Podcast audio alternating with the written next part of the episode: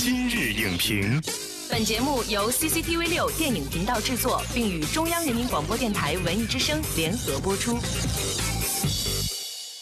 品头论足话电影，今日就评八分钟。大家好，欢迎收听文艺之声今日影评，我是主持人姚淼。进入盛夏酷暑七月，电影市场将迎来最热暑期档。打开七月暑期电影气象图，您会发现名导大片强势回归，新力量集中发力，姜文、徐克、麻花等等新老交锋，热度是持续飙高。火热的七月暑期，究竟哪部国产电影能够突出重围，造就市场黑马呢？今天我们就邀请到了中国电影报副总编辑张劲峰，为您奉上燃爆这个夏天的七月观影指南。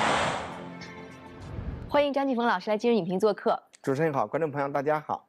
现在呢，进入七月，我们的电影市场就将迎来最火热的暑期档了。其实呢，这个温度是从六月就已经热起来了。六月开始上映的像《动物世界》啊、《金蝉脱壳二》这些影片呢，已经把暑期的热潮带到了我们的七月份。那么从整个七月的排片情况来看呢，无论是在题材上还是类型上，其实都有很多的突破亮点，也有好多令人期待的地方。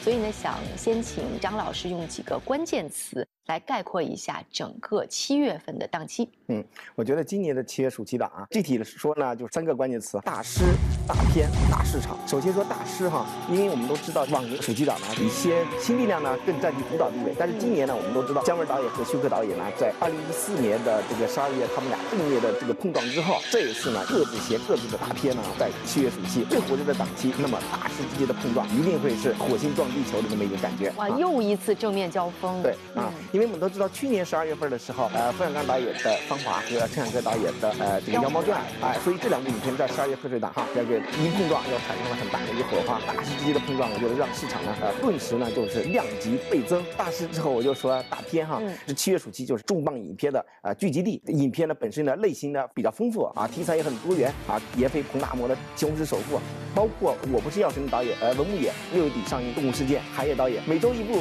国产影片，联手把这个七月暑。期档啊，抬到一个非常高的一个位置，市场会进行三轮的洗牌，所以每一个周末会有一个非常大的一个变化，就看你能不能经受住市场的考验。那么最主要的就是大市场，从动物世界开始，一直到这个西红柿首富和狄仁杰三六部影片，我大概数了一下，应该有三十多位明星，导演覆盖四个年代，明星的年代呢就覆盖从六零后到一零后七个年代的观众层次一网打尽。所以我觉得就是大片、大师、大市场，七月份市场就是一个大字。我们要尊重梦想。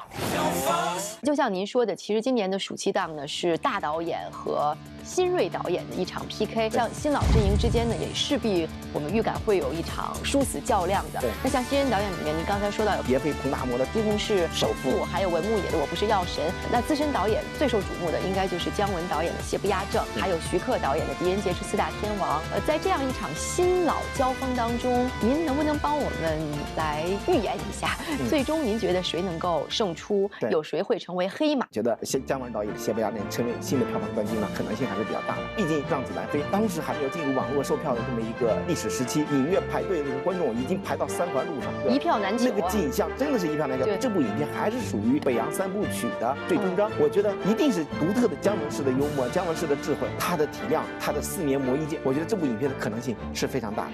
那会不会是姜文导演和徐克导演一起把今年的暑期档先托举到一个高度呢？对，因为我们都知道徐克导演的《狄仁杰》呢，他的这个系列呢比较稳定，对，除了很好的一个特效。很精彩的故事，那么还加入了一些探案的元素。第一部呢，我们是一个焚尸案；第二部是一个花魁案，使这部影片呢独树一帜，至少是不可替代，成为票房冠军的可能性也是存在的。对，那像我们的新力量这边呢，文牧野导演啊，徐峥说他是天生的导演，对他评价也是非常高。而且我不是药神，呃，经过之前的点映来看，口碑也是属于爆裂的状态。我们都知道，呃，这部电影呢在暑期档当中非常接地气，也再加上呃徐峥和宁浩是监制。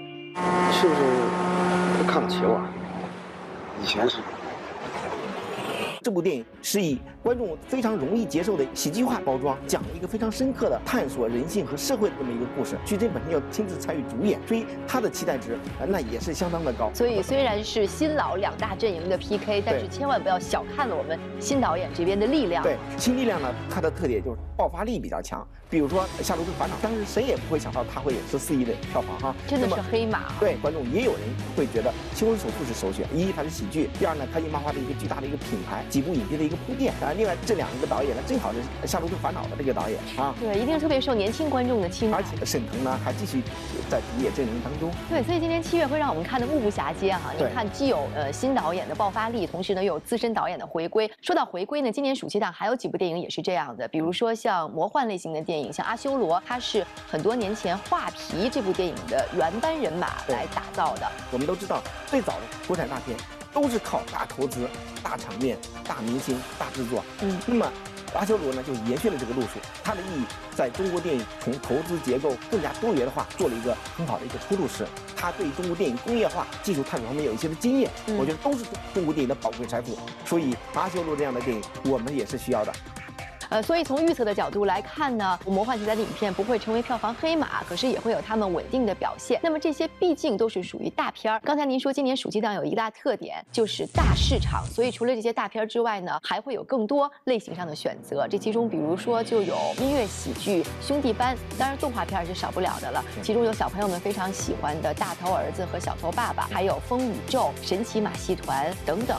所以您看这个竞争这么激烈的七月市场，面对几部。那么重磅大片的碾压，您觉得这些体量的影片，他们还有多少的生存空间呢？对，动画电影一定是电影市场生态当中非常稳定、非常重要、非常不可或缺的一个。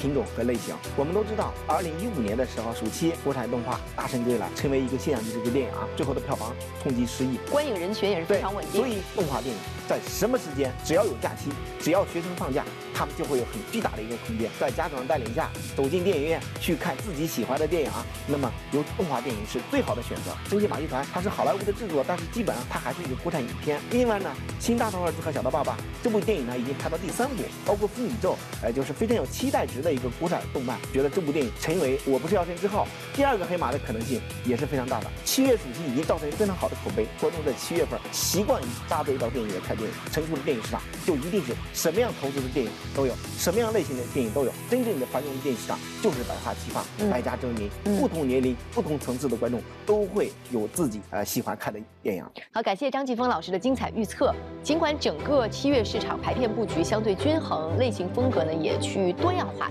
但是几部重量级大片同档竞争的局面，将会使得七月的市场竞争变得更为激烈、更为残酷。不过市场在成熟，观众的趣味呢，其实也在提升。只要品质过硬，任何影片无论它体量大小，都有冲出重围、成就黑马的希望。我们期待一个新的惊喜。